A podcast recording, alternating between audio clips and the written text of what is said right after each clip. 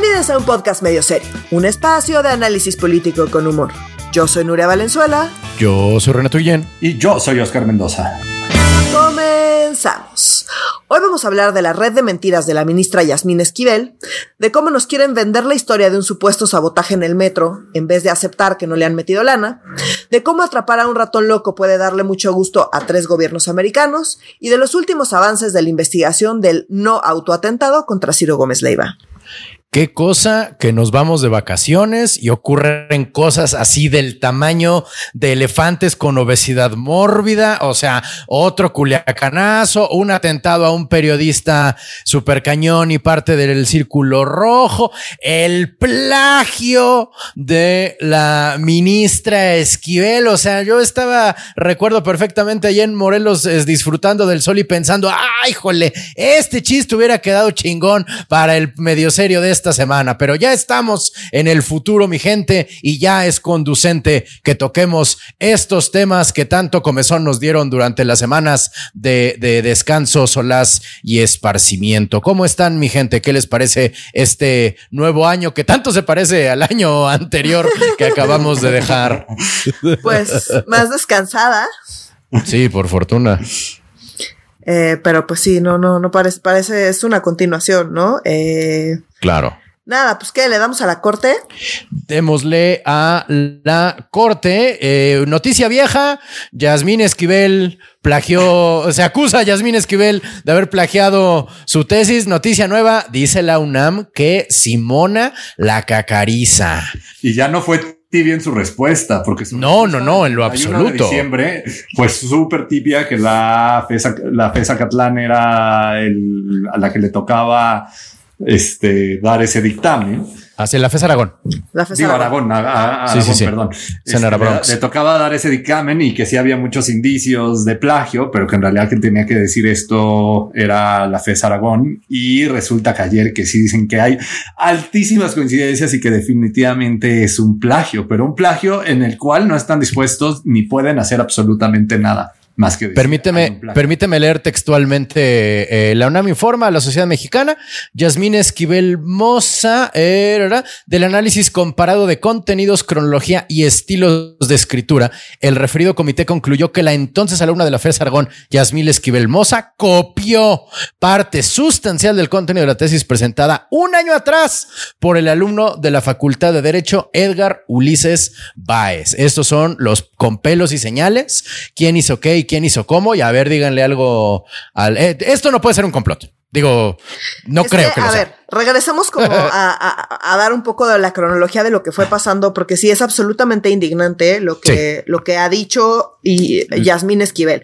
O sea, para empezar. Pero también, también la presidencia es total y completamente indignante. Hay que juntar. Todo es indignante. es, una cosa, o sea, las declaraciones de López Obrador, todo ha sido indignante, pero en particular, sí, o sea, Yasmín Esquivel, ella en sí, misma.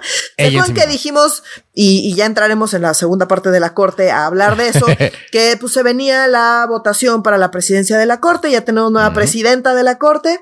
Eh, Piña Entonces, eh, Justo Yasmín Esquivel era una de las contendientes. Dijimos aquí en medio serio, la verdad es que Yasmín Esquivel no tiene ninguna posibilidad porque pues, ¿quién va a votar por ella? Nadie, pues, más que ella. Pues ella. Y, o sea, y sí votó por ella. Sí, ella votó por ella. Bueno, ya, ya, entraremos, ya entraremos eso más adelante. Pero bueno, o sea, de por sí no es una ministra muy, no, pues como muy notable de por sí. Eh, recordemos que cuando le escogieron, pues le, le, llamaban, fue muy criticada su designación y le llamaban la ministra contratista, que estaba ahí por su cercanía con López Obrador y la verdad es que em, todas sus votaciones y todo el trabajo que ha hecho en la Corte pues ha estado muy, muy alineado con los intereses de este gobierno. ¿No? Eso no es secreto para nadie, eso lleva sucediendo desde la designación, fue una designación muy cuestionada, eh, y bueno, esa es Yasmín Esquivel, que nunca se ha caracterizado ni por ser una lumbrera, ni por ser una gran jurista, ni por pues nada más que su cercanía con López Obrador, insisto. Entonces, encima de eso, ¿qué pasa? Sale em, un artículo eh, diciendo, eh, acusando a Yasmín Esquivel de plagio, donde además muestran las imágenes de la tesis presentada, como bien dice Renato, un año antes por Edgar Ulises Báez Gutiérrez em, en la Facultad de Derecho de la UNAM y la copia de, eh, de la tesis de Yasmín Esquivel, que se titula por la FES Aragón, con pues prácticamente el mismo título y, párrafos enteros que eran pues prácticamente idénticos. Hasta el índice. el índice era idéntico, era una cosa pues muy notable, ¿no? Era evidente que había un plagio ahí. Y bueno, pues lo más lógico es que pues si una persona se titula un año y luego sale una tesis idéntica o prácticamente idéntica un año después, pues lo lógico sería pensar que esa segunda persona plagió a la primera. ¿No? Entonces, en este caso, esta segunda persona, pues era Yasmín Esquivel. Entonces, bueno, salieron a decir, eh, pues ella plagió, y aquí tenemos la evidencia. Eh, empezaron pues, un montón de periodistas a meterse y a decir, bueno, pues sí, ya nos metimos y en efecto, pues son prácticamente idénticas. Eh, no había como mucho para dónde hacerse, pero Yasmín Esquivel logró inventar una historia completamente inverosímil y decir que no, que eran ataques en su contra, que todo esto era por un tema de machismo, porque ella estaba queriendo contender por la presidencia de la corte y que estaban, eh, eran todos embates en su contra, ¿no?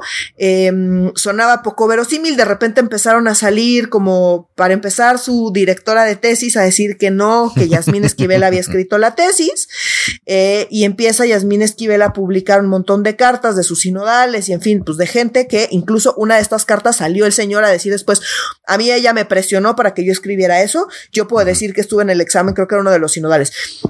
No, entonces algo así como, pues yo puedo decir lo que yo sé, pero a mí no me consta, y lo dice así claramente, a mí no me consta que ella haya escrito el trabajo, pues yo no tengo manera de saber eso, ¿no? Y sí quiero decir que ella me presionó para publicar algo. Entonces empezó a sacar escritos eh, de gente que estaba claramente, pues estaba siendo eh, coercionada para escribirlos, y, eh, y empieza o sea, con una red de mentiras que eran absolutamente inverosímiles y que cuando veías era evidente que había habido un plagio. Tan es así que el propio López Obrador reconoció que pues sí era evidente que había habido un plagio, que faltaba ver el plagio de quién a quién. Entonces, esto fue, pues ya fue los últimos días del año. Entonces, digamos que el 30 de diciembre, dice Yasmín Esquivel, eh, eh, pronto sacaré un, un, pronunciamiento, una cosa así, ¿no? Estaba yo así en Twitter, dándole refresh a Twitter. apúrate, apúrate, Yasmin, a ver cuándo sacaba su pronunciamiento. Y la verdad es que el pronunciamiento pues fue lamentable porque em, e, empezó a decir que en efecto estos eran unos em, embates en su contra y cómo ella tenía evidencia contundente de que ella no había eh, plagiado nada, ¿no? Entonces ella dice que además habíamos, eh, había enviado evidencia contundente de cómo en realidad ella era eh, la que había sido plagiada, a pesar de que ella había presentado la tesis un año después, ¿no? Entonces, exacto. Total que ella les, les llama pruebas que, como técnicas y científicas. en vez de decir, yo pensé que iba a decir igual, eh, bueno, por todo este relajo, pues me bajo, de, ¿no? De, de, de contender para la presidencia, por lo menos de contender para la presidencia de la corte, mm. que er, eh, iba a ser la votación en unos días, ¿no?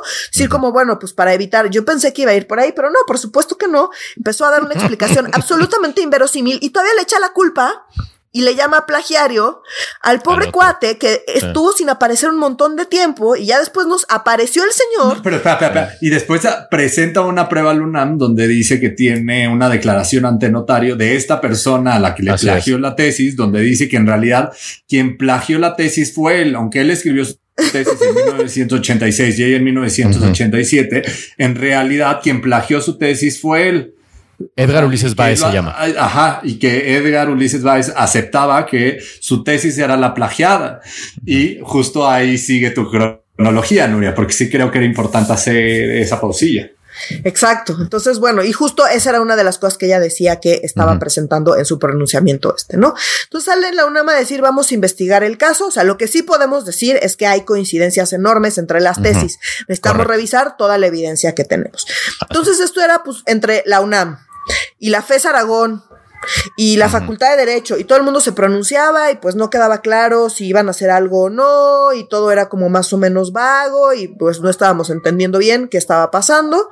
Em, total que ya eh, finalmente dicen, bueno, se va a ir todo al Comité de Integridad Académica y Científica de la FES Aragón que es a quien le corresponde pronunciarse al respecto, porque esta tesis fue presentada en la FESA Aragón. Por otro lado, dicen, bueno, vamos también a investigar y, se empieza a investigar a esta profesora que se supone ya después salió a la luz que había asesorado más de 500 tesis. Así es. Em, donde, y donde además parece ser que esta misma tesis está repetida en otras, no sé. Tres o cuatro veces. Así, o sea, varias veces más en otras tesis. Entonces, bueno, todo parece indicar, nos lleva a sospechar eh, que pues esta mujer pues se dedicaba a vender eh, trabajos de titulación a, a, las y los estudiantes. Seguramente les cobraba una lana, pone a alguien a, a, literal transcribir, porque en esas, en esas fechas no había copy paste, había que transcribir.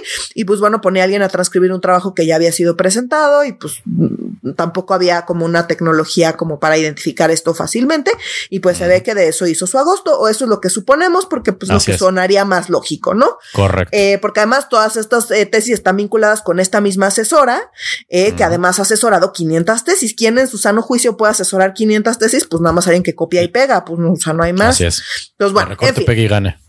Exacto. Entonces, bueno, eh, resulta que sale finalmente el Comité de Integridad Académica eh, a decir que, en efecto, lo que, lo que decía Renato, que eh, Yasmín Esquivel había plagiado la tesis, que habían revisado, y ojo, revisaron todo. Entonces dice acá, estoy leyendo, dice, Valoró los elementos de construcción, desarrollo, estilo, contenido, temporalidad, congruencia y manejo de la información de ambas tesis, así como el análisis de los archivos físicos y digitales institucionales y de la documentación exhibida por las partes involucradas.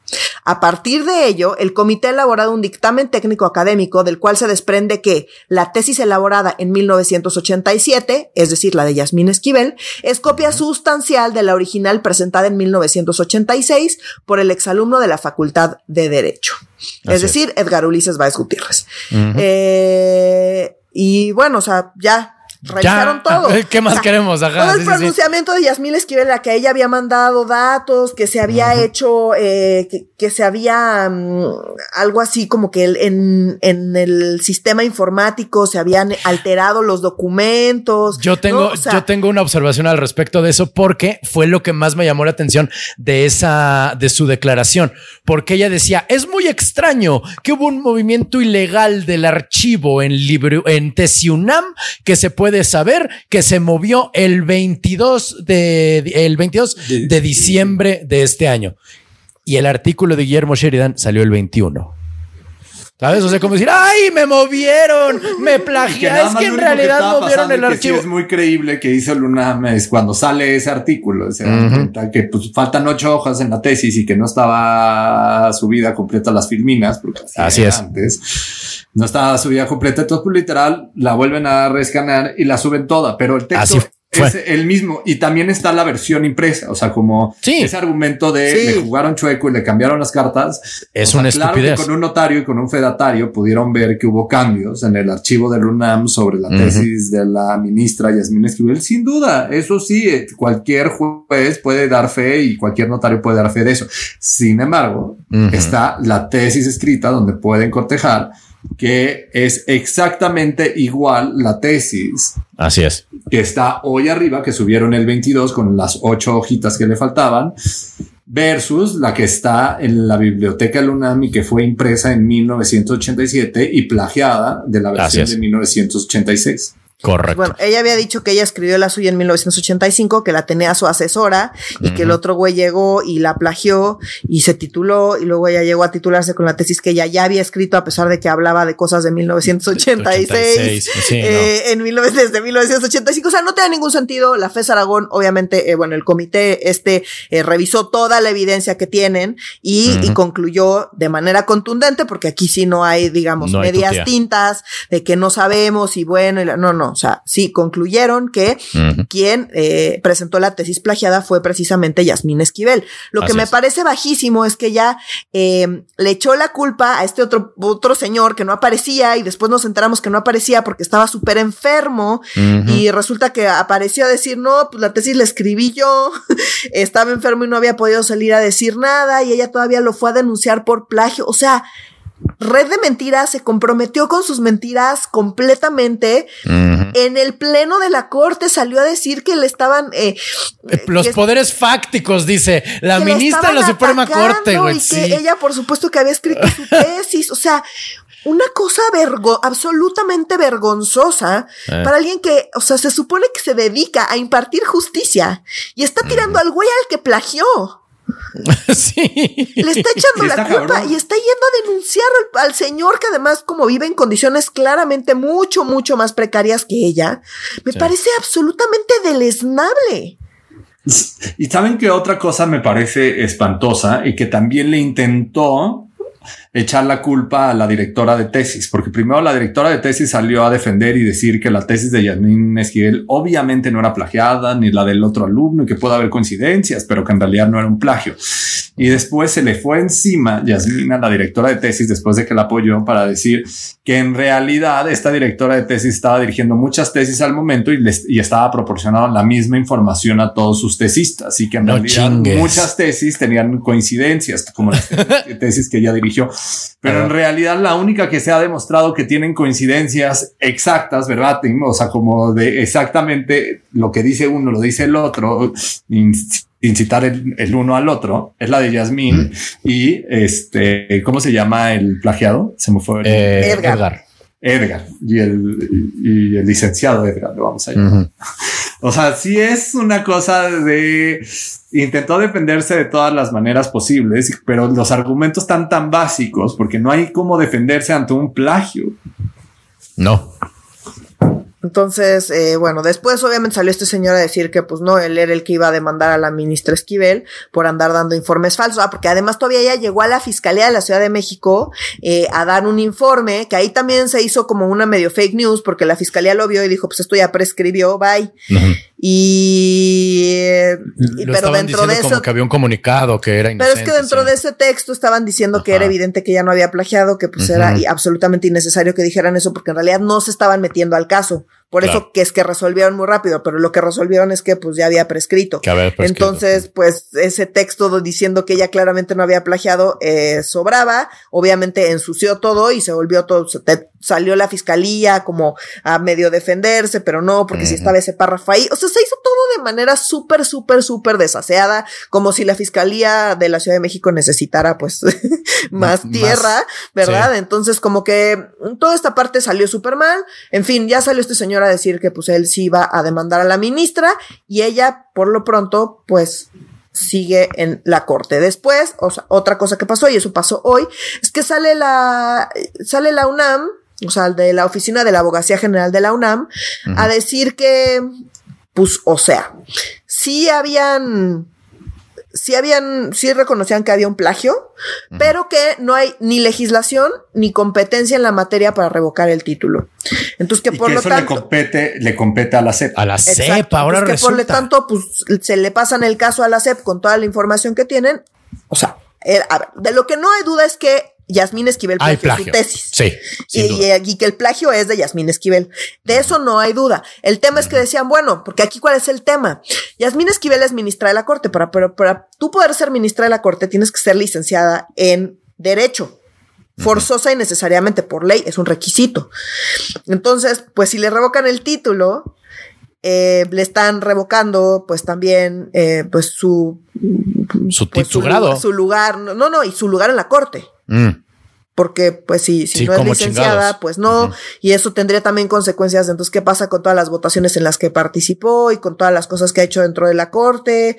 Ya no valen o sí, se tienen que repetir o no. Mm. Tampoco hay claridad sobre ese tema, porque esto nunca había pasado. Porque en general llega a la, corte, pues, gente que no plagió su tesis. su tesis, pon tú.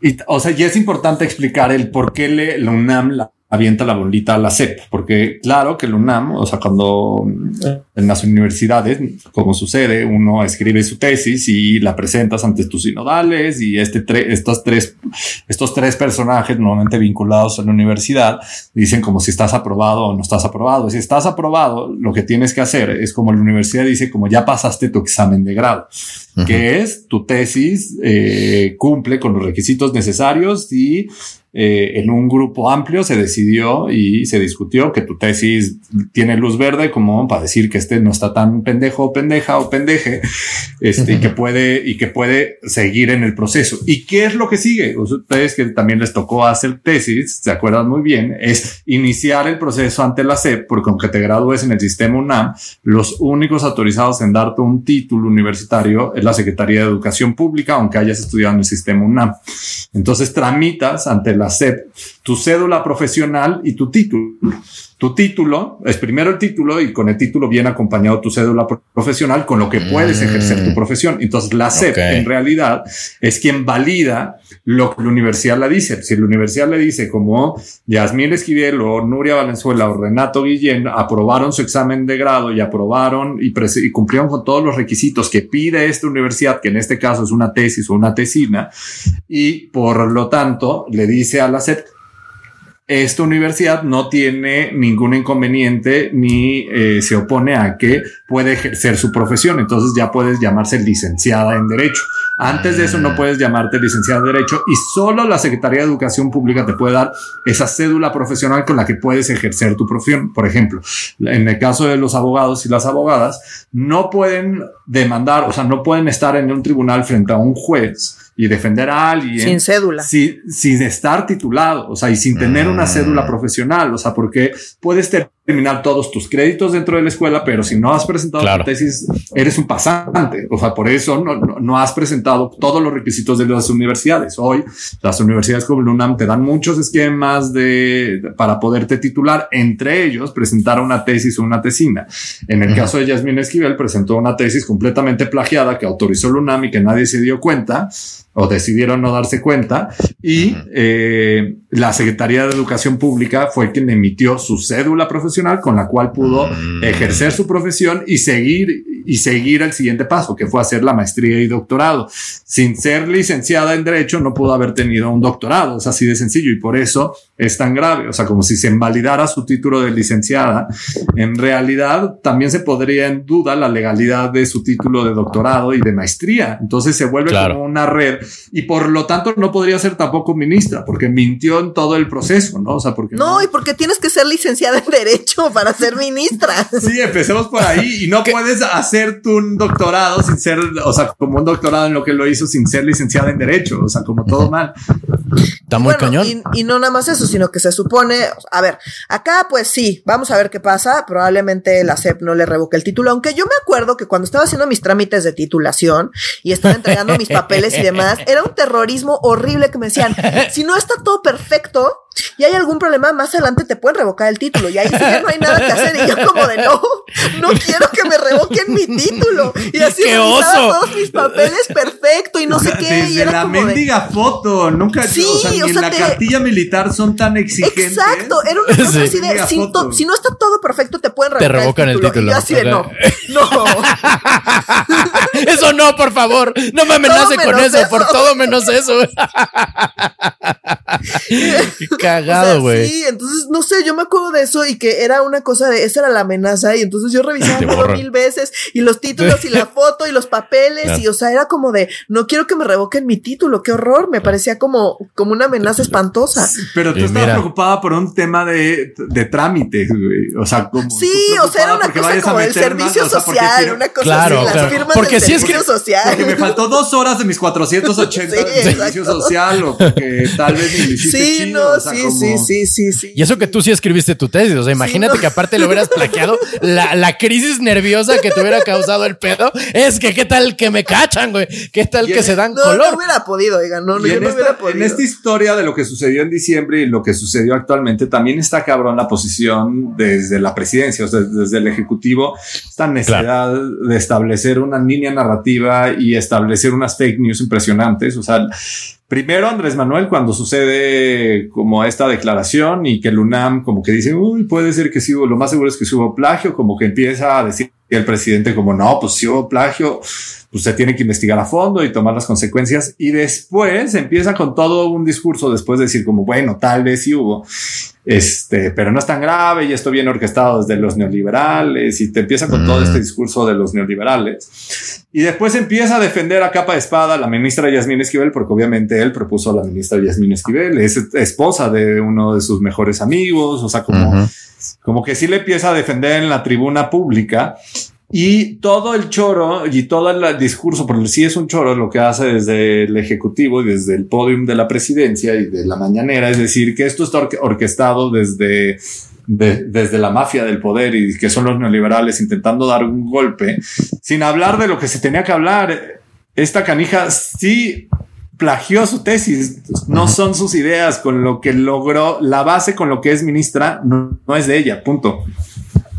Y además todavía mintió y mintió en el pleno de la corte. Entonces, o sea, otro de los temas es que más allá del título que requieres para ser ministra, está que pues, una de las cosas que son requisitos según la ley es eh, gozar de buena reputación. Pero si mintió flagrantemente enfrente de todo el país. Pues qué pinche reputación.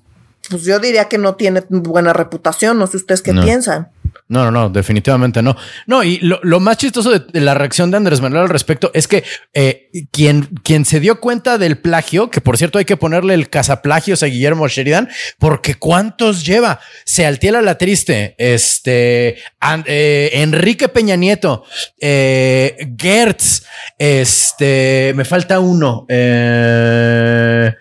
eh, no me acuerdo, pero estoy seguro que hay por ahí otro plagio que también descubrió Guillermo Sena. Cuando fue lo de Peña Nieto, pues eh, eh, Andrés Manuel nunca le dijo nada a, Sheridan de que estaba haciendo parte de un complot, ni mucho menos. O sea, le cayó muy, muy bien Guillermo Sheridan en ese momento. De hecho, creo que hasta tuiteó, ¿no? Sí, seguro. Sí, sí. En, aquel momento, eh, Jesús Ramírez, claro, eh, Jesús Ramírez también está acusado de plagio y se dio cuenta este Sheridan. Pero bueno, a lo que yo quería conectar con lo que dijo el buen Oscar es que en efecto la idea de que hay algo negativo, oscuro y turbio detrás de los errores injustificables de quienes son cercanos al poder se mantiene en esta semana porque pues la noticia vieja, ya todo el mundo lo sabe, no espero no sorprender a nadie con esto, pero hubo un accidente terrible en la línea 3 del metro. ah, todavía no hemos llegado allá, perdón, perdón. No, no, no. Sí, quisiera hablar de la presidencia de la Corte. ¿no? Adelante. Eh, o sea, entonces, bueno, ya nada. Eh, este era el marco, ¿no? Estaba todo este desmadre, no se había resuelto si, si, si era o no era eh, plagio, ¿no? De manera, digo, era evidente que sí, pues, pero todavía no se había pronunciado. Hoy está el pronunciamiento, ya sabemos que eh, es de plagio. Entonces llega la votación em, para la corte, como hacen que se hacen varias rondas de votación hasta que eh, alguien logra la mayoría, ¿no? Entonces en la primera ronda de votación, eh, eh, Norma Piña obtiene tres votos, Alfredo Gutiérrez obtiene dos, Yasmín Esquivel obtiene dos votos. Ah, ella y quién más? asumimos que, eh, pues sí, asumimos que ella y eh, Loreta Ortiz. Mm. ¿no? O sea, asumimos que su amiga Loreta Ortiz, eh, o, o, sea, esa todavía está, no sé quién está peor. Eh, pues seguramente Loreta Ortiz votó por Yasmín Esquivel, Javier Lainez dos votos y Alberto Pérez Dayán otros dos votos. Entonces, ah. eh, pues hubo, hubo empate en el segundo lugar. Entonces, pues tuvo que haber otra ronda de votación. Entonces, en esta ronda de votación, eh, Loreta Ortiz decidió ya no votar por Yasmín Esquivel, quien solo obtuvo un voto, el de ella misma. Alberto Pérez Dayán un voto también, el de él mismo. Javier Lainez dos votos, Norma Piña tres y Alfredo Gutiérrez eh, Ortiz Mena 4. Ojo, todo el chismecito decía que se iba a quedar con la presidencia de la corte Alfredo Gutiérrez Ortiz Mena. Ajá. Total que pues la ronda final, como quedaron eh, Gutiérrez Ortiz Mena 4 y Norma Piña 3, pues se va la última ronda entre, entre, estas, entre, eh, estas dos personas, ¿no? Y pues dicen que al final ganó Norma Piña, dicen que quien votó por ella fueron Jorge Pardo, eh, mm. eh, que lo puso Calderón, eh, Alberto Pérez Dayán, que también lo puso Calderón, mm. Juan Luis González Alcántara, que lo puso AMLO, Yasmín Esquivel, mm. que lo puso, que la puso AMLO. Aquí habría, o sea, esto estuvo raro, ¿no? ¿No les parece que estuvo raro que Yasmín Esquivel votara por Norma Piña? No sé. Javier Laines, que fue de, de Peña, y, y bueno, la propia Norma Piña, que también fue propuesta por Peña. Por el otro lado, por, por Gutiérrez, eh, Ortiz Mena, ¿quién votó?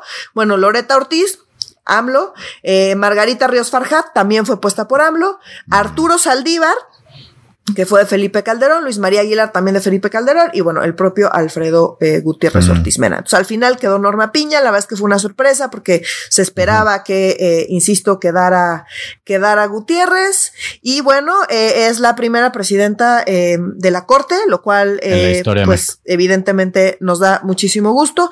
Más gusto nos da que ha sido una ministra que ha tenido un trabajo bastante destacado, que ha mostrado muchísima independencia, que dice AMLO que ha votado en contra de todas sus propuestas, pero la verdad es que no pues, es cierto. Bueno, o sea, vamos. No, tiene una agenda mucho más progresista. Tiene una agenda muchísimo más progresista, ¿no? Ah. Pero más allá de eso, eh, el tema no es si votas a favor o en contra, el tema es cómo argumentas y si tu argumentación es adecuada o no y que esa argumentación sea congruente a lo largo de tus votaciones con, con tu agenda y con lo que piensas y con lo que dices y con cómo argumentas cada vez, cada vez. No es nada más de, ay, como tú me caes mal, voto en contra y pongo cualquier argumento y como tú me caes bien, voto a favor y pongo cualquier argumento como hace Loreta Ortiz todos los días. Claro. Entonces, eh, mi teoría es que Yasmín Esquivel le copió el voto a alguien y por eso está Piñachán ahorita en el poder. Pues no sé, también no sé si como que igual, no sé si Gutiérrez Ortiz Mena la vio más feo con el tema del plagio, ¿no? O sea, también no sabemos qué caras hubo, qué comentarios hubo, ¿no? Eh, como el tema de Yasmín Esquivel. Ahora, sí hay que decir que González Alcántara Carrancá, que ha tenido, también tenido eh, votaciones más independientes, también lo puso AMLO. Entonces, y bueno, Loreta Ortiz y Ríos Farjat y Saldívar, que pues son muy pro pro AMLO, digamos, votaron por Gutiérrez Ortiz Mena. Entonces, bueno, en fin.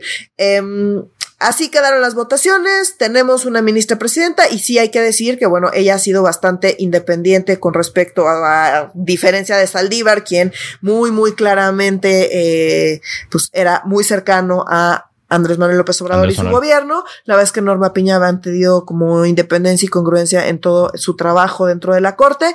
Esperamos que así siga y aquí nada más quiero em, como contextualizar qué se viene para, para Norma Piña como presidenta y para la Corte en general, porque se vienen cosas muy intensas los próximos, los próximos cuatro años, ¿no? Entonces, bueno, primero es eh, pues todas las impugnaciones que se vienen de la reforma electoral. Correcto. Eh, pues todos los asuntos de militarización que siguen pendientes. Eh, y bueno, eh, el cambio de sexenio entre López Obrador y bueno, quien sea que llegue a la presidencia, que seguramente será un momento complicado políticamente y eso es lo nada más y nada menos. Ese es el paquetito que le toca eh, a la corte y bueno, y en particular, bueno, a la presidencia de Norma Piña, que le deseamos eh, una buena gestión y que estaremos, o sea, y que esperamos que, digamos, cumpla con las expectativas. Y pues bueno, ya obviamente estaremos comentando, como hacemos siempre, el trabajo de la corte, ahora con Norma Piña a la cabeza está un poco baja la barra, la verdad, de las expectativas. Digo, tomando en cuenta a Yasmín Esquivel, creo que la barra ha bajado un chingo. Yo quería preguntarte cuánto tiempo va, cuánto tiempo es su término. Son, seis, cuatro años. Cuatro años. ah, perfecto. Ah, ok. También recordar que claro, sí. no solo es presidenta de la Corte, sino que también dirige la Judicatura. El Consejo de la Judicatura. Al Consejo ah, de la Judicatura.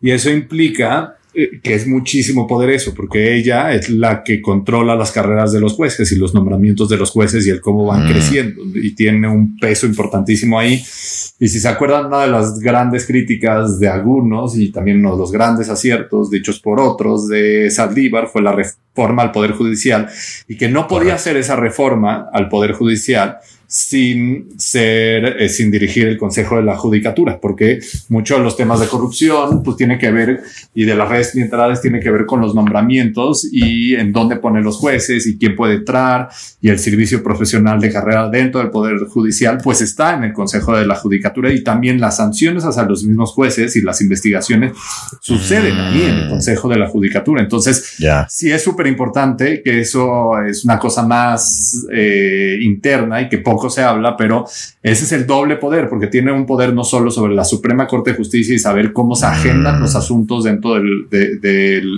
la Suprema Corte de Justicia de la Nación y también esta facultad de atraer, o sea, como desde hasta abajo a, las distintas salas, que es un poder impresionante. Pero es un doble poder porque tiene el poder administrativo y el poder administrativo es que de la presidencia de la Corte, pues depende depende de quién llega y cómo llega en todo el poder judicial de la federación. Entonces, desde los tribunales más chiquitos federales, pues eso depende de, este consejo. Entonces, sí es muy relevante. También es relevante mencionar que cuando fue nombrada la ministra presidenta de la Suprema Corte, Andrés Manuel reconoció que qué bueno que llegó una mujer, pero que ella no está, que él está seguro que no está a la corte para implementar, a, la altura para implementarla y continuar con la reforma que estaba haciendo al Poder Judicial de la Federación a nombre de Saldívar, que Saldívar se acuerdan que hizo todo un megaproyecto y que fue muy criticado porque le metieron su regalito para extender su presidencia de la corte dos años y que después él mismo lo tumbó y todo eso. Pues justo de eso se trata esa crítica que hizo Andrés Manuel y que eh, la ministra no tiene, no tiene mm, las herramientas suficientes pues, para limpiar el poder judicial de la federación ni, ni, ni, continuar con la transformación del poder judicial y que eso le preocupa porque además es una ministra que, que siempre ha votado en contra de todos los proyectos de la cuarta transformación pero que también a la vez eso. Porque los proyectos de la cuarta transformación son inconstitucionales. Pero también el inicio de año le mandó una señal a los mercados internacionales espectacular que ha llegado la ministra a la Suprema Corte porque pues sí, lo hemos dicho mucho en medio serio y seguramente muchos de nuestros pueden escuchar lo han escuchado muchas veces, el que eh, se ha dudado muchas veces ya de la independencia de la Suprema Corte porque no han echado abajo muchas de las cosas de Andrés Manuel. Este, que sí son claramente violaciones constitucionales y que hay cosas que sí decimos nada, en esto sí se volaron la barda y que sin embargo, eh, al poner una ministra que está tan lejana de la cuarta transformación y tan lejana en específico de Andrés Manuel, pues manda una señal a los mercados que la Suprema Corte se mantiene con un órgano independiente y que a pesar de todo lo demás que está sucediendo en México, y de las locuras que quiera hacer Andrés Manuel o no locuras, que al final los asuntos que se lleguen a la Suprema Corte, quien eh, lleva la discusión y quién nos escribe y quién pone muchas de las reglas es una ministra que se ha caracterizado por no ser cercana y por eso como que se refuerza la independencia de la Suprema Corte, a lo cual los mercados han reaccionado de una manera espectacular. Este, en, una de las cosas que se ha recuperado y que fue una cosa impresionante fue el regreso de capitales a la Ciudad de México, de inversión extranjera, este, y muchos otros temas que aunado a otros factores y variables más macroeconómicas, ha habido mayor confianza por parte de los mercados y de los inversionistas en la economía mexicana. Y esto ya nada más para finalizar, mucho tiene que ver con lo que dice Oscar, porque eh, su papel como eh, pues jefa, digamos, del Consejo de la Judicatura, es decir, de, eh, del Poder Judicial. Sobre todo en un contexto donde recordemos que desde el Poder Ejecutivo, es decir, desde la presidencia en particular, pues se ha presionado muchísimo a muchos de los jueces y juezas que han tomado ¿no? Pues, resoluciones que no le parecen al gobierno y que ha habido muchos embates desde ahí. Entonces, de alguna manera, pues esta, ¿no? Este mensaje de que Norma Piña esté a cargo del Consejo de la Judicatura, pues da seguridad y certeza para que eh, las y los jueces puedan eh, hacer su trabajo de manera mucho más independiente eh, del Poder Ejecutivo, más allá de que le guste o no al presidente.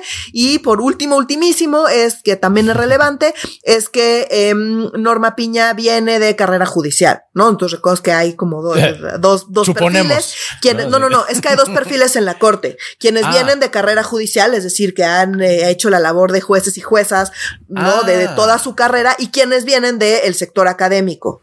Ya. Entonces, ella es de las de carrera judicial. Entonces, eso también es mm. relevante como eh, desde su papel en el Consejo de la Judicatura, porque entiende muy bien, porque ella es de carrera judicial, entiende muy mm. bien, em, pues, qué onda con todo ese mundo, porque ella proviene precisamente de ahí, ¿no? Entonces, de esa chamba. Más para ah, contextualizar lo que acaba de decir Oscar. Y ahora sí, Renato, ya podemos cambiar de tema.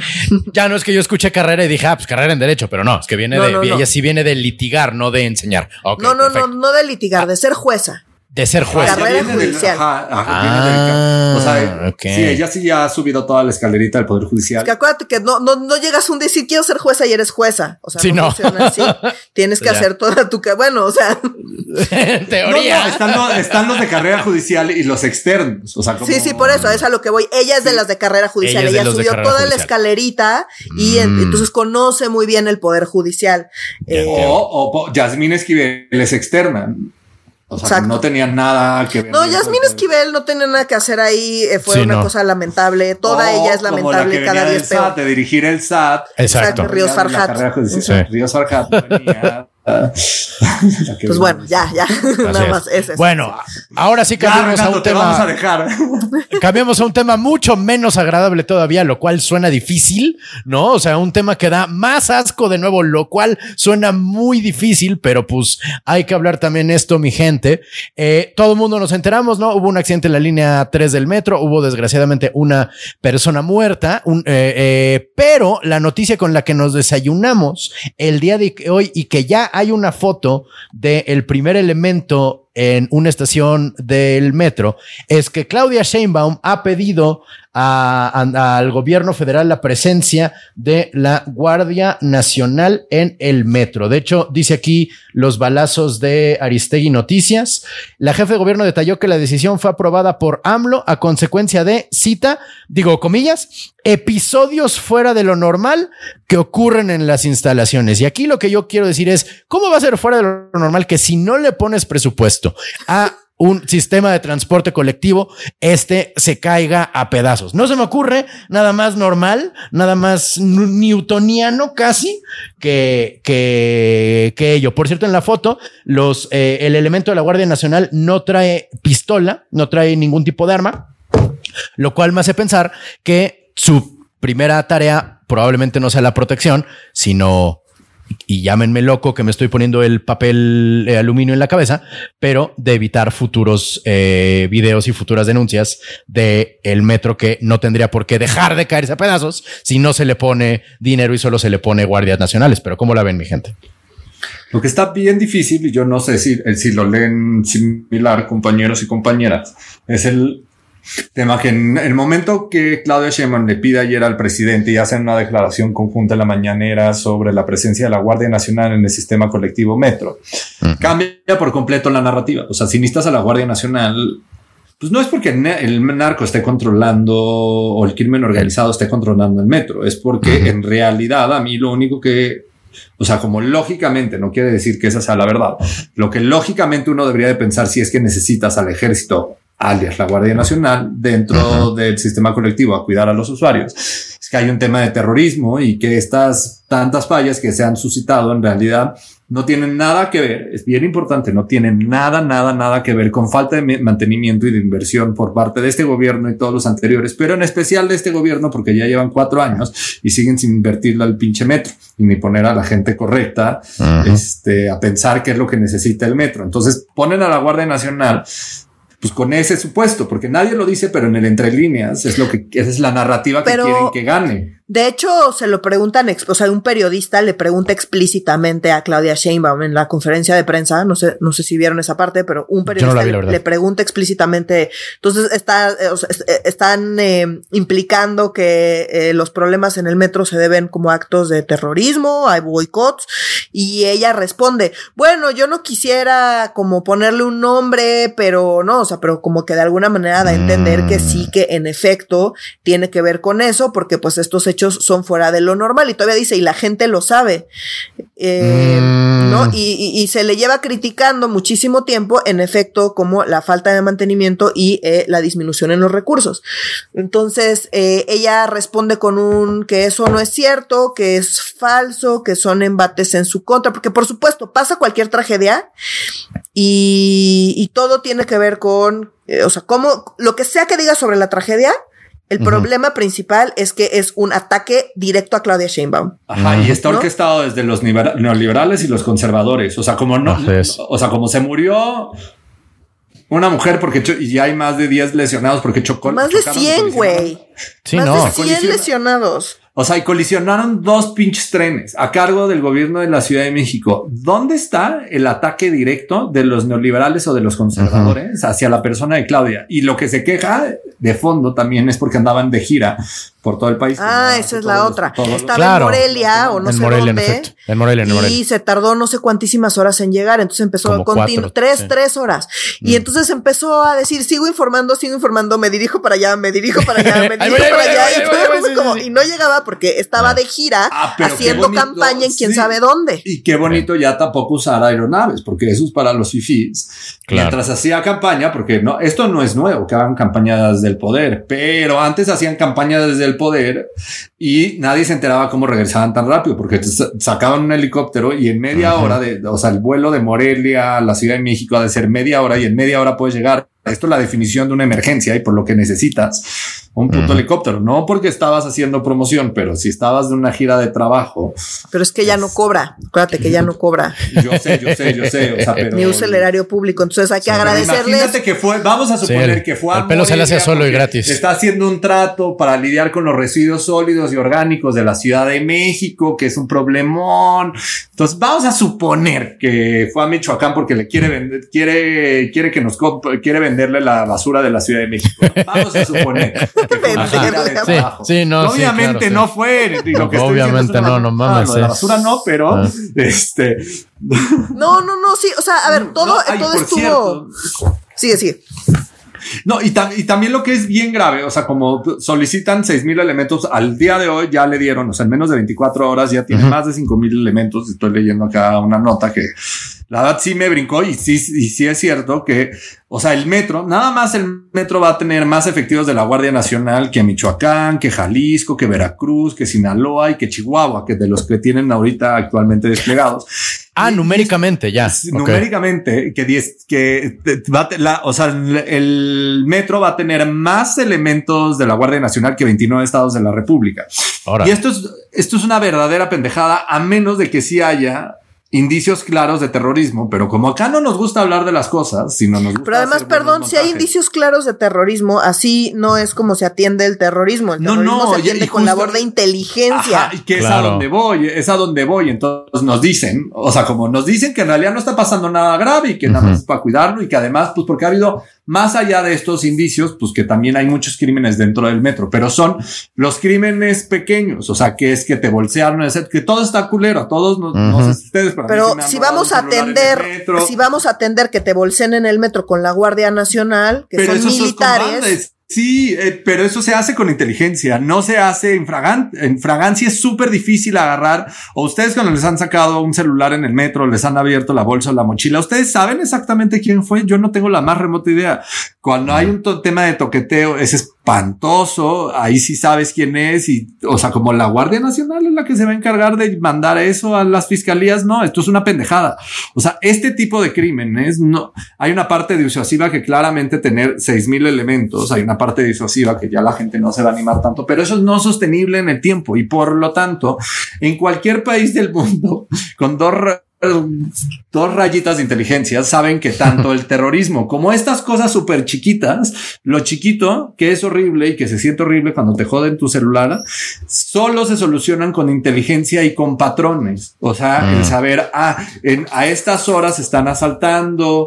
Que la Guardia este, Nacional no está capacitada para eso y además las labores de inteligencia no son de manda un chingo de gente, son eso le toca a la PDI, eso le toca a la policía de investigación Pero que va haciendo los patrones el punto es que no, no tienen absolutamente ninguna justificación, no tiene ningún, ningún sentido, ningún sentido lo que están diciendo, no tiene ningún sentido lo que están haciendo y más bien lo que hacen pensar, porque pues qué otra cosa quieren que pensemos, es que lo que no quieren es que la gente esté grabando, porque además antes, o sea, unos días antes del choque del metro, mucha gente subió a Twitter que estaba teniendo problemas el metro justamente en esa misma línea entre las dos estaciones donde fue el choque. Entonces empezaron a salir después del choque, empezaba, pues hubo gente que empezó a recolectar todos estos tweets, a decir esto ya tenía, claramente ya venía con problemas y esto pues nada más fue una consecuencia de que no se atendieron los problemas.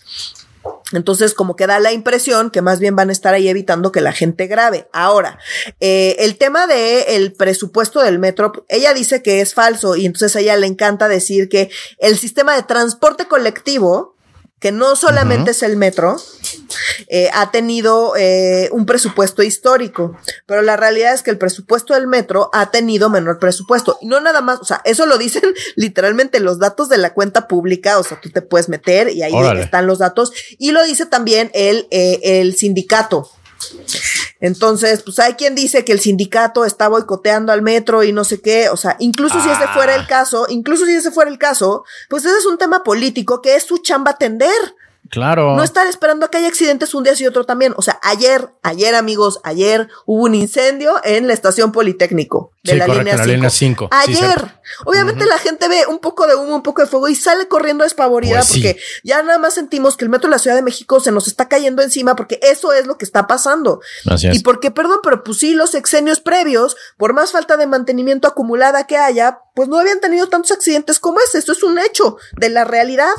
Así es. Entonces, pues tampoco te puedes como hacer a un lado sobre eh, estos temas. Entonces, bueno, nada, eh, el tema del el presupuesto resulta que sí, en efecto, está en la cuenta pública. Eh, la gente de Animal Político lo tiene ahí súper documentado. en 2022 tuvo un presupuesto aprobado de casi 20 mil millones de pesos pero esto es un monto, eh, pues casi 3 mil eh, millones de pesos menor en términos reales a lo que fue autorizado en 2018. Y, de esos no 20 mil, de esos 20 mil, un presupuesto muy importante de subsidio. No sé si vas hacia allá. Eh, esta es una parte y otra parte es, en efecto, de, de hecho hay subejercicios. Y buena parte de esos mm. subejercicios son, adivinen en qué, amigos. En, mantenimiento. Mantenimiento, reparación y compra de equipo ferroviario e inversión en infraestructura. Claro, tú, queda difícil pues, estuvo la pregunta. Está muy complicado que les creamos. Sí, o sea, como quieren que no, quieren así que fácilmente nos pongamos el gorrito de aluminio. Cuando tenemos todos estos datos de no están gastando y, y todos los gobiernos estudian lo mismo. O sea, como el, yo no entiendo es como estas cosas, como lo ves pero no lo quieres ver. ¿Cómo no le puedes invertir a tu sistema colectivo y sigues invirtiéndole en un chingo de pavimento? O sea, mueves millones de personas en el metro y no lo mantienes. Es como la cosa más estúpida. Literal, tienes a miles de personas encerradas en una cajita que se puede incendiar y que puede chocar. Igual su tirada es que la gente use menos el metro.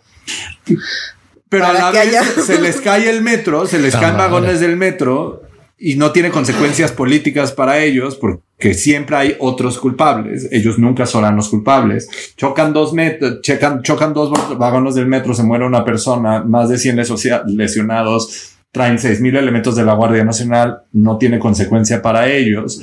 Eh, se incendian los vagones del metro, no tiene consecuencia para ellos. Se inundan los, los vagones del metro, no hay consecuencia para ellos. Se va la luz dentro del metro y tienen que caminar un chingo la gente para salir pues, y no hay consecuencia para No me queda claro que no haya consecuencias. O sea, recordemos las elecciones intermedias de la Ciudad de México, eh, pues sí, eh, hubo hubo votaciones que no habíamos visto en mucho tiempo, ¿no? o sea, hasta yo voté por Sandra Cuevas, imagínense. Madre. Lo mal, lo mal que estuvo la situación, amigo. Wow. Oigan, feliz año nuevo, no mames. ya se me había olvidado. sí, ya nos había dicho, pero a mí ya, se me había olvidado. sí, sí, cierto, sí, cierto. Sí, es cierto. Sí, es cierto, sí, es cierto. Entonces, eh, pues no sé, o sea, vamos a ver qué pasa. Quiero nada más, eh, para cerrar este tema, leer eh, lo que dijo Fernando Espino, que les digo que es el dirigente del Sindicato de Trabajadores del Metro, que mucha gente dice que por ahí está el problema y que es el propio sindicato el que está boicoteando. Pero esto fue antes del accidente. Dice, manifestamos nuestra profunda preocupación debido a que no se contempló en el presupuesto 2023 el mantenimiento de los trenes y de las instalaciones fijas del metro para el próximo año, es decir, para este, pues.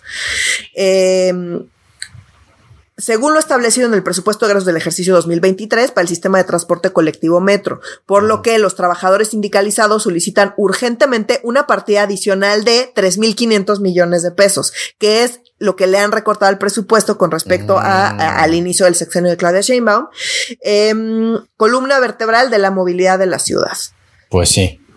Entonces, pues con estas declaraciones, con los datos de la cuenta pública, con pues nos cuesta mucho trabajo creer que todo esto es un complot para afectar a Claudia Sheinbaum, sinceramente. Sí, no, no, la, la navaja de Okram definitivamente no va por ahí. Algo que me está, no recuerdo cuándo lo escuché, pero que una, la frase que podría estar definiendo tanto a la 4T como específicamente el gobierno de la Ciudad de México es dime qué militarizas y te diré de qué careces, ¿no? O sea, si pone que si hubiera indicios de que hay un, un, un, un sabotaje a la red del metro, pues incluso esto sería una manera estúpida de intentarlo. O sea, de, no, no hay un protocolo en contra del, del sabotaje, nada más hay presencia de, de militares y de la, de la Guardia Nacional y ya. Pero bueno, hablando de militares y su presencia, noticia vieja, todo mundo se enteró también, pero un segundo culiacanazo que esta vez sí dio frutos. Bueno, al menos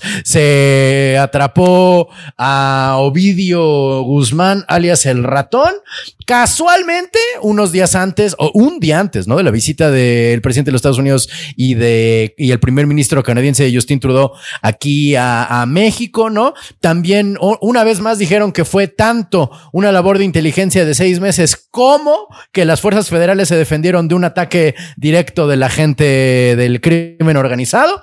Este, pero bueno, eh, me llamó la atención que el segundo culiacanazo y el primero fueron ambos en, en jueves, ¿no? Pero ¿cómo ven esta noticia ustedes, mi gente? pues destaca con, ¿no? O sea, con lo que pasó en el, en el Culiacanazo, ¿no? Que decían que no, que, que abrazos no balazos y que lo importante era la seguridad de la gente y que eh, que pues tampoco les interesaba tanto tantísimo agarrarlo, pues para no interesarles tanto tantísimo, pues como que le echaron muchas ganas. Muchas ganas, sí. Hubo más de 20 muertos. Hubo más de 20 muertos, hubo 10 militares. Enfrentamientos y bloqueos en varias partes. eh, de hecho, le pidieron a toda la ciudadanía que se quedara en su casa, se cancelaron escuelas, se cancelaron trabajos, se cancelaron ráfagas de desde helicópteros. O sea, estuvo, estuvo, muy intenso, pero bueno, claramente iban por, pues, por este cuate y además súper rápido lo trajeron a la Ciudad de México, ¿no? a diferencia de la vez pasada que lo tenía y en lo que venían y lo sacaban, pues ya al final no lo pudieron sacar. Entonces, eh, nada, y la otra cosa que destaca es que, bueno, en los Wikileaks, no los Wikileaks, los Guacamaya Leaks, disculpen, eh, ah, había salido que había un montón de inteligencia del gobierno de Estados Unidos eh, pues sobre el tema de Ovidio. Y ahora que lo detuvieron, pues empezaron a decir que en realidad había sido, eh, había pues habían sido los gringos, pues, quienes realmente habían eh, llevado a cabo este operativo o que había sido eh, en conjunto con ellos, a lo cual el, López, el propio López Obrador lo, lo, negó, ¿no? Dijo que no hubo participación de las agencias de inteligencia y seguridad de Estados Unidos, que actuaron con autonomía y que pues sí hay cooperación y que la va a seguir habiendo, pero que no, que no tuvieron nada que ver, ¿no? Entonces, como que desmintió eso, eso estuvo como un poco, un poco turbio, había cosas que no, eh, pues no nos quedó bien claro exactamente cómo estuvo la participación de la inteligencia. Sí, o sea, como es, es una jalada de un discurso anti-yankee que pero es bueno, estupidez y sí que, o sea, como, sí, de acuerdo, o sea, de acuerdo. O sea, es un objetivo y un cártel que está afectando a las dos economías y generando un problema de salud pública. Y que además esto no es como que vas pasando y ahí me encontré vídeo, pues vamos a agarrarlo. O sea, ah, no, que así no intentaron venderlo, si se acuerdan. Que es sí, sí, la vez pasada. No, y esta vez igual. Y esta, vez, también, sí, sí. No, igual, estos operativos no son se así. Lo encontraron y, o sea, como no. que básicamente en un retén, creo que fue en un retén que había como personal armado y no sé qué, y que resulta que ahí estaba vídeo y no, no, cuadra la historia. O sea, como, sí, no. Lo que dije no hay una persona experta en seguridad y que se conozca estos operativos que te diga, ay, sí, casual, tú vas caminando un día te encuentras al hijo del Chapo. No funciona así. Es, algo súper planeado que puede tomar meses eh, y que, bueno, pues justo les salió la cuenta súper bien porque lograron detenerlo justo un día antes de que llegara, eh, pues Biden, ¿no? Biden, y Trudeau. Así fue. Y, y a mí hay dos cosas que me preocupan. Uno, que pues de nuevo, o sea, como se venda hacia afuera y más hacia Estados Unidos y hacia como la prensa internacional se ha vendido como, pues, como la captura de este gran objetivo. Y si algo nos demostró Calderón y la literatura como que no ha parado de investigar mucho esto gracias a Calderón, es que cortar las cabezas no genera más cosas que la violencia. ¿no? O sea, y sí se ve que Culiacán, los homicidios dolosos bajaron un chingo porque nada más un cártel empezó como a dominar la cosa y no digo que la solución hay que hacer tratos con tus cárteles, pero sí hay que aprender que la criminalidad y, y la ilegalidad no se atiende ni se soluciona solo cortando la cabeza. O sea, como el ratón es parte de una organización mucho más grande donde quedan dos hermanos que todo parece indicar que esos dos hermanos tienen mucha más fuerza. Mucho más fuera de lo que iba a decir. Más bien, o sea, la fuerza de Ovidio es más pues simbólica después del culiacanazo que pues aparentemente pues real dentro de la organización según lo que se sabe pues. Y la segunda cosa que me preocupa pues sí tiene que ver con la violencia que esto está generando y la violencia que se va a generar dentro de Sinaloa. O sea, sí ya va a haber un tema de, va a aumentar por la, por el tema de Ovidio ya no controlaba tanto, pero sí controlaba. Y sí hay un tema de desestabilización y esa desestabilización, pues lo hemos visto cuántas veces en México, se pelea en la plaza y se vuelve un desmadre tanto México como Estados Unidos.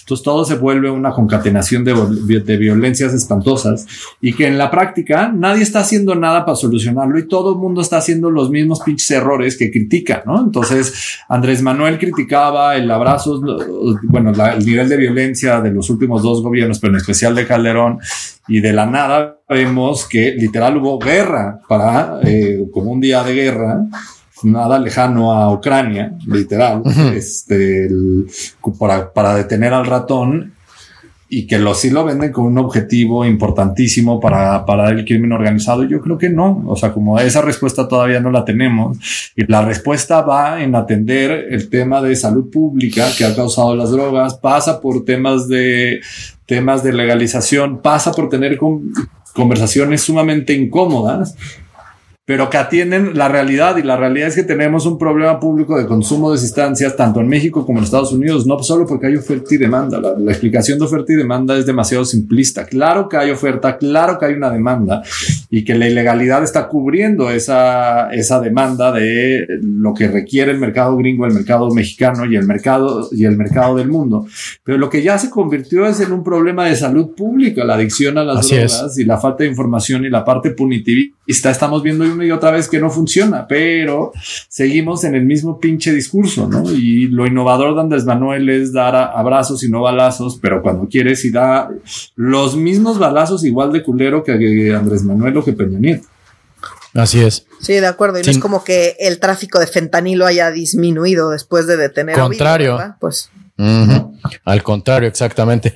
Y bueno, mi gente, como último tema y siguiendo la línea de la justicia extraña en este país, ¿no? Y de cómo se cómo reacciona el poder ante hechos violentos de, sufridos por periodistas. Noticia vieja, Ciro Gómez Leiva fue eh, víctima de un atentado que solo lo salvó eh, lo blindado de su camioneta, que vimos que traía Yepeta, este, el buen Ciro, ¿no? Eh, y también nos dimos cuenta que vivía en la colonia Florida, que desde hace mucho tiempo es colonia de periodistas adictos al poder. Él vive, resulta muy cerca de la casa de Carlos de Negris, que era un, un muy famoso periodista que se hizo su, su vida regresó al, al, ojo público en una novela de Enrique Serna que se llama El dueño del silencio, que es un novelón, se lo recomiendo, pero bueno, perdón por este pequeño, eh, eh, esta, esta recomendación literaria, ¿verdad? Pero bueno, eh, Ciro Gómez Leiva, que sabemos vive en la colonia Florida, este, ah, se acaba de anunciar que hay eh, 11 imputados, 11 personas imputadas eh, que estuvieron metidas, no sabemos exactamente quién, cuándo, cómo y dónde en su, en su atentado. Este, ¿cómo lo vieron, mi gente? Este, eh, eh, ¿Vieron a, Ciro hablar de, su ataque? Porque lo dijo como muy conmovido el señor, como yo por eso supe luego, luego que no era autoatentado, porque la neta sí se le veía en su cara que le dio muchísimo miedo, como era, como es perfectamente lógico que cualquiera sentiría que se hace pipí popó al sentir 32 balazos siendo detenidos por el vidrio de su camioneta. ¿Cómo la ven? Pues nada, sí me parece que, o sea, uno, pues que fue bastante impactante, ¿no? O sea, el atentado así como era, pues, según cuenta la gente que le sabe y pues tampoco había que ser como súper experta para darse cuenta, pues que sí, el objetivo era, pues, en efecto, matarlo, ¿no? Entonces, eh, pues sí estuvo como súper intenso. Eh, me pareció lamentable que se insinuara que había sido un autoatentado por parte del gobierno. Me parece que. Y muchas veces. Sí, sí, me parece que. O sea, sobre todo lo hemos dicho mil veces. En, el contexto en el que vivimos, cómo está la inseguridad y en particular eh, eh, siendo un país tan peligroso para, en general, cualquier persona que ejerce el periodismo, pues si alguien como Ciro Gómez Leiva, que es de los periodistas que tienen más poder, más recursos, más contactos, em, pues sufre un atentado de ese tipo, eh, pues qué le puede esperar a, a, cualquier otra persona que ejerce o intenta ejercer el periodismo como profesión. a nosotros, pobrecitos podcasters de análisis de, de política, o sea, imagínate qué, qué diablos podemos esperar. Entonces, pues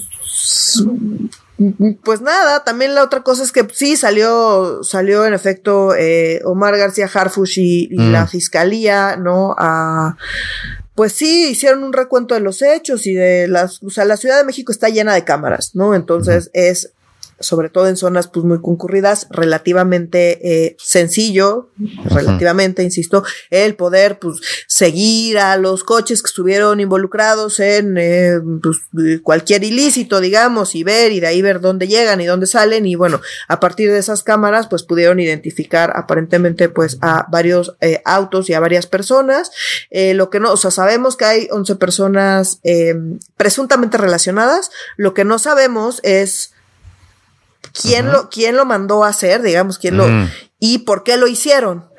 Y me parece que pues esa es la parte más relevante, ¿no? O sea, más allá de, de, que haya detenidos, ¿no? ya lo mandaron, hicieron su carpeta, ¿no? La gente de la fiscalía y pues lo mandan a un juez a que pues se lleve a cabo un juicio, pero más allá de eso, pues sí sería importante saber, y la parte más relevante, más allá de que detengan, no detengan, no haya cámaras o no haya cámaras, es saber quién lo hizo y por qué lo hizo y pues saber si fue una cosa en contra de él, fue por su trabajo, fue en general, porque alguien le cayó mal, porque... O, tener certeza. la, función de las, de las fiscalías y de la procuración de justicia. O sea, como parte muy importante de la procuración de justicia y de la pelea de las fiscalías es que las fiscalías nos tienen que ayudar a armar el rompecabezas y contarla a la sociedad qué es lo que sucedió, por qué sucedió y cuál es esa historia. O sea, son los que nos ayudan a contar, a encontrar y contar la verdad de lo que realmente sucedió. En el caso de mm. Ciro, una persona extremadamente pública, extremadamente relevante en el tema de medios de comunicación. Hay un atentado en el cual a la fecha no se nos ha contado ninguna historia de qué sucedió. Nada más sabemos que hay 11 detenidos en un, en, en varios cateos y armas largas, bla, bla, bla. Pero todavía no se nos cuenta esa historia. Y lo que a mí me preocupa y por lo que creo sumamente relevante el que se cuente, se empiece a contar esa historia con más rapidez es porque primero el presidente reconoció que este fue un atentado y que ningún periodista, aunque sea su peor enemigo, merece ser asesinado. Mm. Lo segundo, acto segundo, es decir, que esto pudo haber sido un autoatentado. Y tercer acto, es, hacen un cateo donde detienen a 11 personas, pero como que todavía no empieza haber una historia y todavía tiene lógica que no había una historia porque no han empezado a armar o seguramente sí la tienen, pero eh, todavía no se decide judicializar este caso y en la judicialización es donde justo ante el juez, desde el lado de la fiscalía, se presenta la hipótesis. La hipótesis que tenemos es que todas las pruebas nos indican que estas 11 personas o que lo que sucedió fue ABCD y lo que se nos tiene que comunicar a nosotros como ciudadanos, lo que sucedió es esto.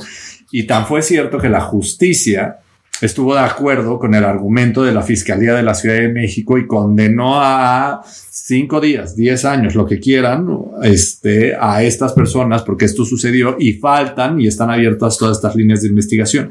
En este caso hay un, un total grado de hermetismo y que puedo mm. entender por qué existe el hermetismo en casos de altísima visibilidad y por las líneas de investigación que hay abiertas.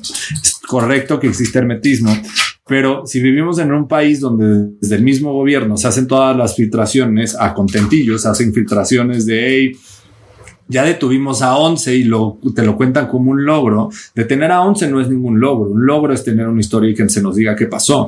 Yo podría mm. haberme ahorrado esa parte de la historia, pero también a contentillo de cómo se nos van contando las historias a cuentagotas. También a contentillo se hacen las hipótesis de investigación, ¿no? La hipótesis de investigación de Andrés Manuel de los últimos 15 días ha sido que eh, es una muy buena posibilidad y puede ser muy real que el periodista Ciro Gómez Leiva se armó este autotentado solito, porque además yo no sé qué hubiera ganado con este autoatentado. Yo no sé si ganó absolutamente nada con que lo intentaran matar, ¿no? O sea, como. No, claro. Entonces todo se vuelve súper complicado, pero lo que está sucediendo para mí es un reflejo de lo que hemos dicho un chingo en este podcast, ¿no? O sea, como cuál es la labor que tiene la Procuración de Justicia y cuál es la labor y la responsabilidad que tienen las fiscalías ante la sociedad, pues contarnos historias reales de qué es lo que sucedió y historias creíbles. Y en este caso, como en tantísimas más, el mejor ejemplo es en el caso de Ayotzinapa, ¿no? O sea, por eso se tienen que hacer las comisiones de la verdad, porque mm. Cuando ya ha sido tan manoseada la verdad y cuando ya ha sido tan interpretada las distintas verdades, porque nadie hizo bien su trabajo desde el inicio, pues se tienen que poner de mm. acuerdo con las víctimas a decir, estamos de acuerdo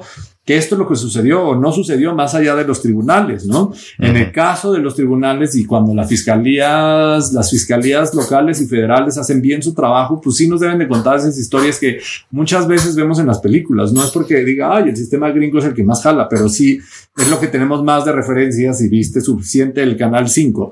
Pues sí ves como, o sea, como estas historias de qué es lo que sucedió ante el juez y por eso también este tema de los juicios orales y abiertos y públicos es tan relevante porque ahí es donde se van contando esa historia. Los fiscales, o sea, y los ministerios públicos son los que nos deberían de contar esto.